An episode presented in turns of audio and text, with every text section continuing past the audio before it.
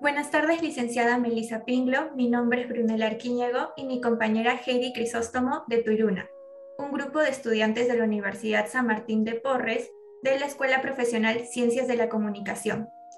Esta entrevista es parte de un proyecto de investigación para conocer las virtudes en un comunicador, de las cuales le haremos siete preguntas breves para saber su opinión. Como primera pregunta, ¿cuáles cree usted que serían las virtudes primordiales de un buen comunicador? Eh, bueno, hola, ¿qué tal? Creo que un comunicador debe ser eh, empático, tener escucha activa para poder saber a quién le estás hablando eh, y empatía para poder ponerte en el lugar de la otra persona y sobre todo tener una mentalidad abierta a nuevas ideas, a nuevos panoramas, ya que la sociedad va evolucionando siempre. yo llevé un diplomado de marketing y ahí tuve una profesora que nos contaba que nos, enseñaba ¿no? que el mundo es un mundo buca, que va evolucionando siempre. Por sus siglas en inglés, eso significa volátil, incierto, complejo y ambiguo. Entonces creo que es algo a lo que los comunicadores debemos estar siempre acostumbrados y tomarlo en cuenta para las funciones que realicemos dentro de nuestra profesión. Y con respecto a estas virtudes, ¿qué tan importantes son en la ejecución de una profesión? Creo que son muy importantes ya que como les comentaba, eh, tenemos que tomar en cuenta estas cualidades para ejercer mejor nuestra profesión. Eh, ya sea que te vuelvas un periodista, tienes que saber qué es lo que tus lectores buscan leer o conocer hoy en día. Entonces aquí también se involucran las habilidades sociales, porque tienes que pensar como ellos, estar en el mismo ambiente del público al que te estás dirigiendo para poder conocer todas sus características.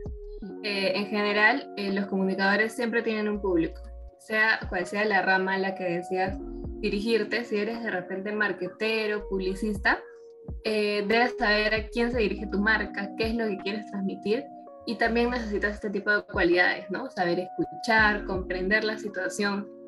si eres audiovisual y haces un corto, una serie o una película, también tienes que ser consciente de quiénes te diriges, eh, saber cuál es la historia que quieres contar y tienes que tener la capacidad de elegir el medio adecuado eh, y saber de qué forma, saber qué, qué, forma de comunicación utilizar en cada momento.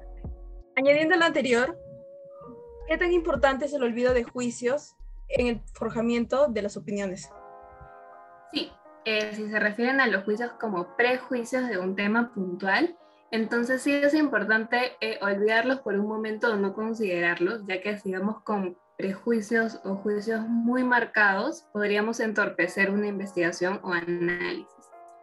Sin embargo, si es para crear opiniones de valor en base a nuestra percepción y experiencia, entonces no debería representar ningún problema, sino por el contrario, agregaría criterio al tema y mayor valor.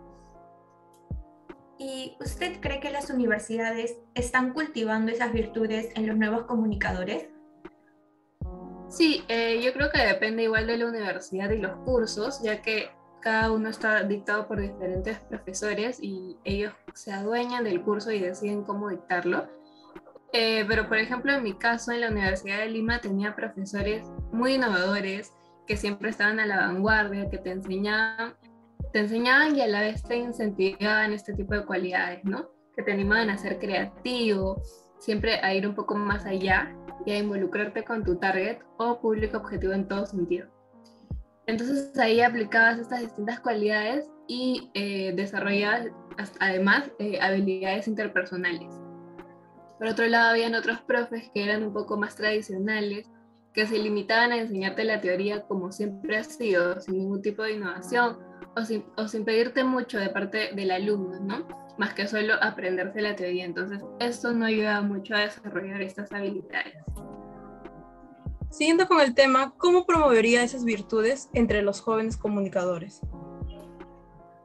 Creo que los enviaría a hacer más trabajo de campo, este, estar entre las personas, conocerlas, sacar insights, que este, esta palabra es como más de marketing, más de marketing propio, pero son unas verdades ocultas que, que tiene cada persona y que al final no sirve tanto para marketing eh, como para cualquier rubro de, de, comunicaciones. Entonces, para poder detectar estos insights no es suficiente solo hablar con la persona y preguntarle qué le gusta o qué es lo que más le interesa, sino estar en el entorno, en el entorno de las personas, en este ambiente y descubrir qué es lo que más este, quieren hacer, ¿no?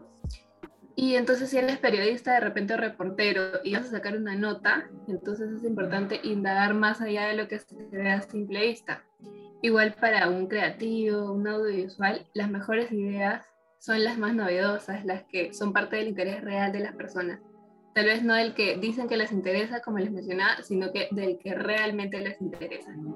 Entonces, eh, es algo que llegas a descubrir. Entonces, sí, al salir a la calle, conversar, observar, participar de las actividades, de esa manera desarrollas más estas virtudes. Y para ir finalizando, ¿qué diferencias encuentra entre la antigua generación de comunicadores y la actual?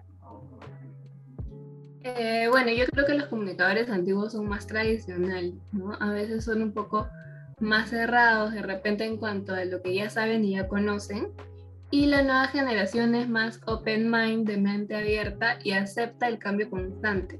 Entonces sí creo que ambas generaciones pueden coexistir. Eh, tal vez una aprender de la otra o enseñarse diferentes cosas para trabajar en simultáneo. Eh, les cuento un poco de mi experiencia. Eh, mi jefa, que es la gerente de marketing, también es comunicadora eh, y es un poco más resistente a cambiar las cosas del área, ¿no? Por ejemplo, le proponemos, nosotras que somos más millennials en, en el área de marketing, le proponemos cambiar, eh, utilizar de repente nuevas plataformas como TikTok para viralizar un poco la marca y ella todavía se rehúsa el cambio, como que no lo entiende. Eh, pero entonces sí, ahí es importante no imponer, sino sustentar tus ideas, ¿no? ¿Por qué quieres usarlo? ¿Qué es lo que va a aportar? Y, y así. Por último, ¿podría darnos algunos tips para mejorar como comunicador? Claro, eh, creo que es importante siempre investigar más, no quedarte solo con lo de la clase. Un comunicador debe saber de todo un poco. Eh, ahora que estamos en casa y no podemos salir mucho, tal vez se puede leer más, este, tanto de temas informativos, informativos, teóricos, como también cosas más creativas, historias aprender a ver de todo, así no nos interesa de repente, es importante conocerlo porque luego te va a ayudar a crear y a dirigirte a distintos públicos y eh, salir de tu zona de confort.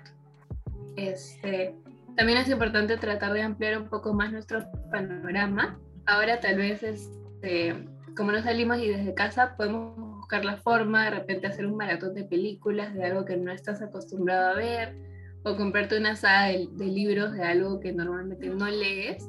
Eh, debatir, el intercambio de ideas también es súper importante.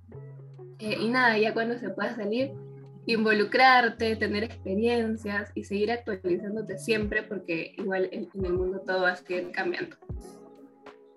Eso sería todo. Muchas gracias por la entrevista. Estamos agradecidas por compartirnos sus conocimientos y poder volvernos a encontrar en otra oportunidad. Hasta luego.